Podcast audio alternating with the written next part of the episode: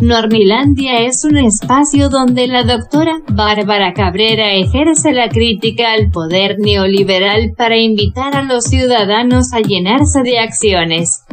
Los invito a escucharla y a seguirla. Entre letras, con su café y a un tweet de distancia la encuentran como arroba guion bajo Bárbara Cabrera. La escuchamos doctora en acción. Partidos en vías de extinción. Se parecen tanto unos a otros partidos que la única manera de distinguirlos es ponerles color. Rafael Barret. Una definición clásica de partidos políticos la proporciona Giovanni Sartori, al apuntar que son cualquier grupo político identificado que se presenta a las elecciones y que puede colocar mediante elecciones a sus candidatos a cargos públicos. Mientras que la constitución política de los Estados Unidos mexicanos refiere que los partidos políticos son entidades de interés público.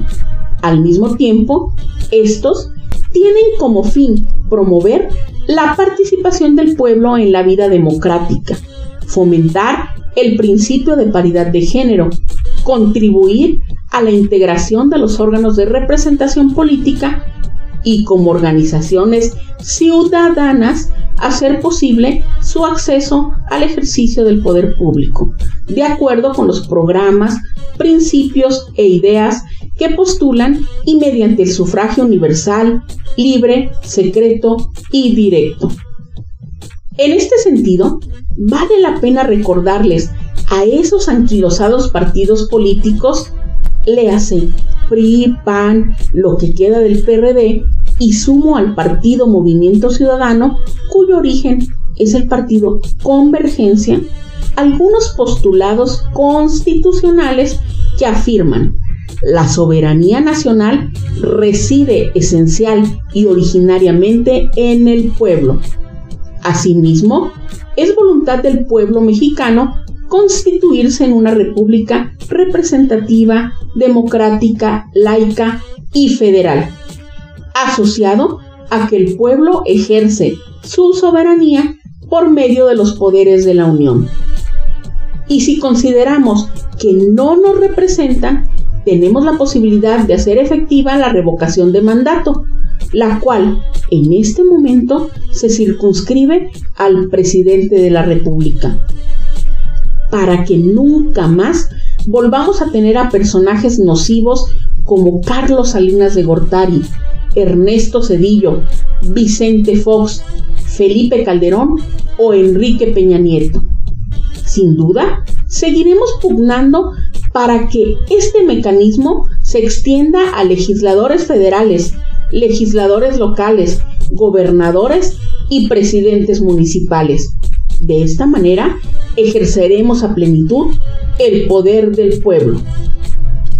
Posiblemente, donde radica el problema de la inminente extinción de los partidos políticos tradicionales, la encontramos desde la misma definición de Sartori, cuando advierte que estos institutos políticos suelen presentarse a las elecciones y colocar mediante elecciones a sus candidatos a cargos públicos.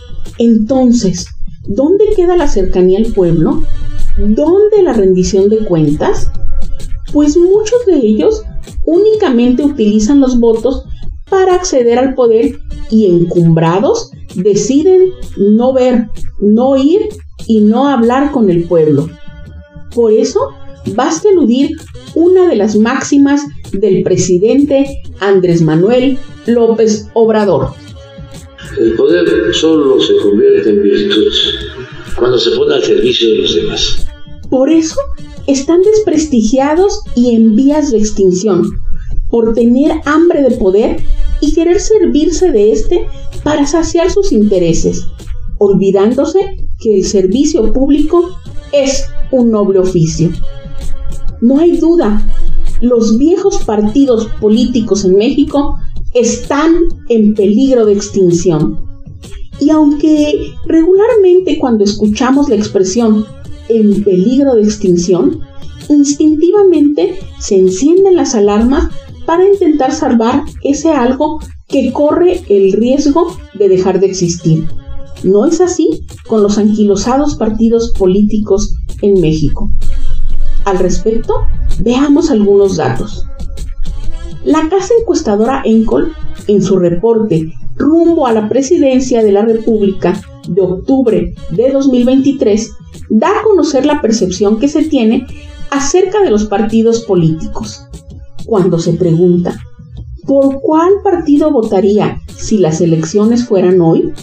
Tenemos en el sótano de los porcentajes al PRIAN y a MC, que oscilan entre el 15 y el 5% de las preferencias brutas. No así al Movimiento de Regeneración Nacional, que suma arriba del 50% de las preferencias.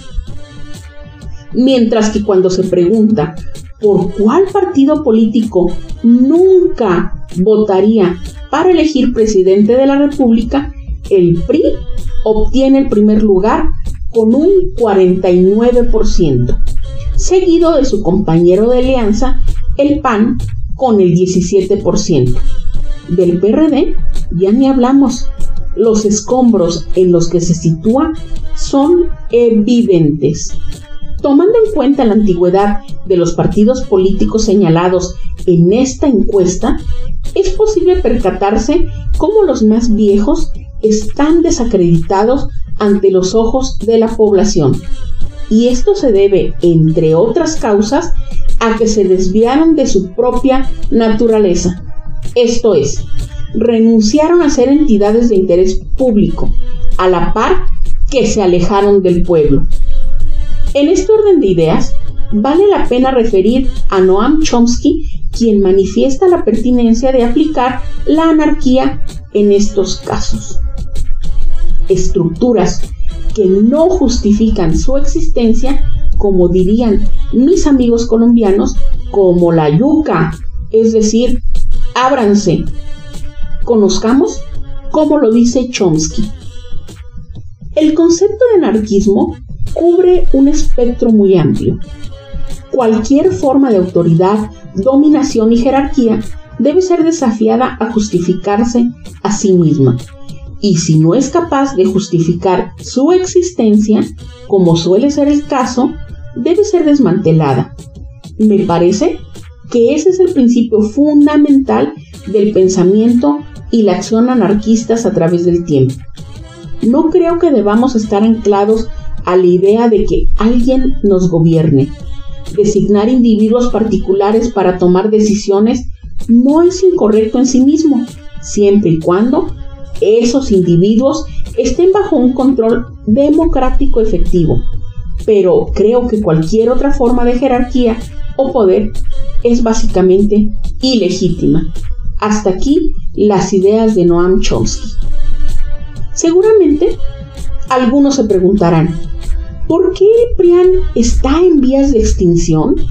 Nótese cómo ya no incluyo al PRD porque de aquel partido que alguna vez tuvo dignidad y estuvo del lado correcto de la historia, solo queda la pedacera. ¿Por qué ocurre esto? ¿A qué se debe dicho fenómeno? Enseguida expongo a manera de reflexión y provocación algunas reflexiones acerca de esa debate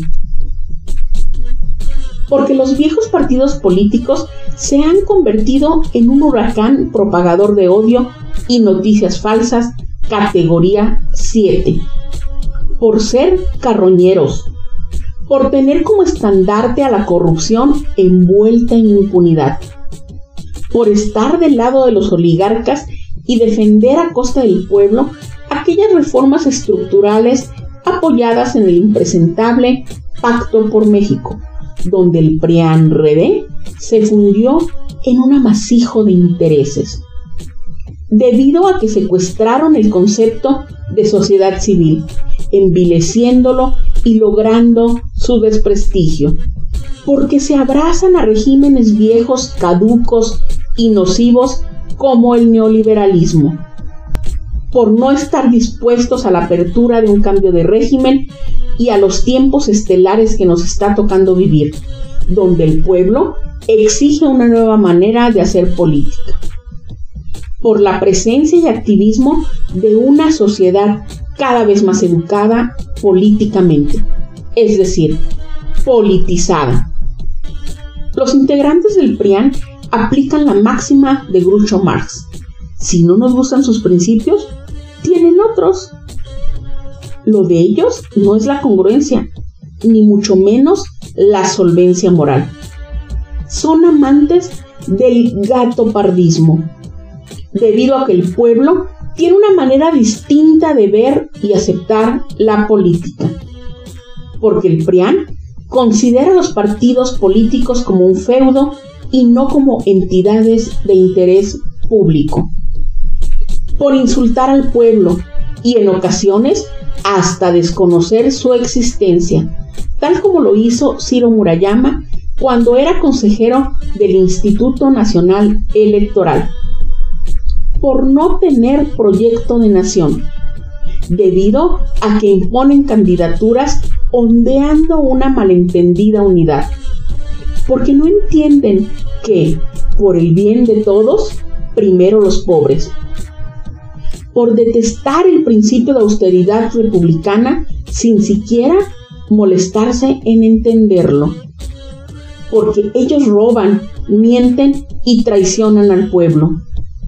Porque continúan aturdidos ante su propia debacle y no han digerido que somos mucho pueblo y no queremos ni necesitamos partidos políticos anquilosados y voraces que nunca han defendido ni defenderán las causas del pueblo.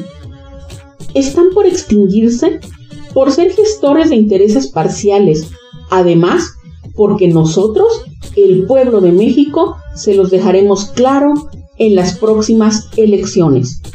Y así podría seguir enlistando las causas de por qué esos partidos políticos están en vías de extinción. Baste esta pequeña pero representativa muestra para llamar la atención de aquello que nosotros, el pueblo de México, no dejaremos que regrese al poder. Lo que este país requiere son partidos movimiento, donde al pueblo se le escuche y sea el protagonista. Es todo por hoy. Hasta la próxima, Nornilandia. Los invito a intercambiar puntos de vista acerca de estos temas. La encuentran entre letras, con su café y a un tweet de distancia como arroba guion bajo Bárbara Cabrera.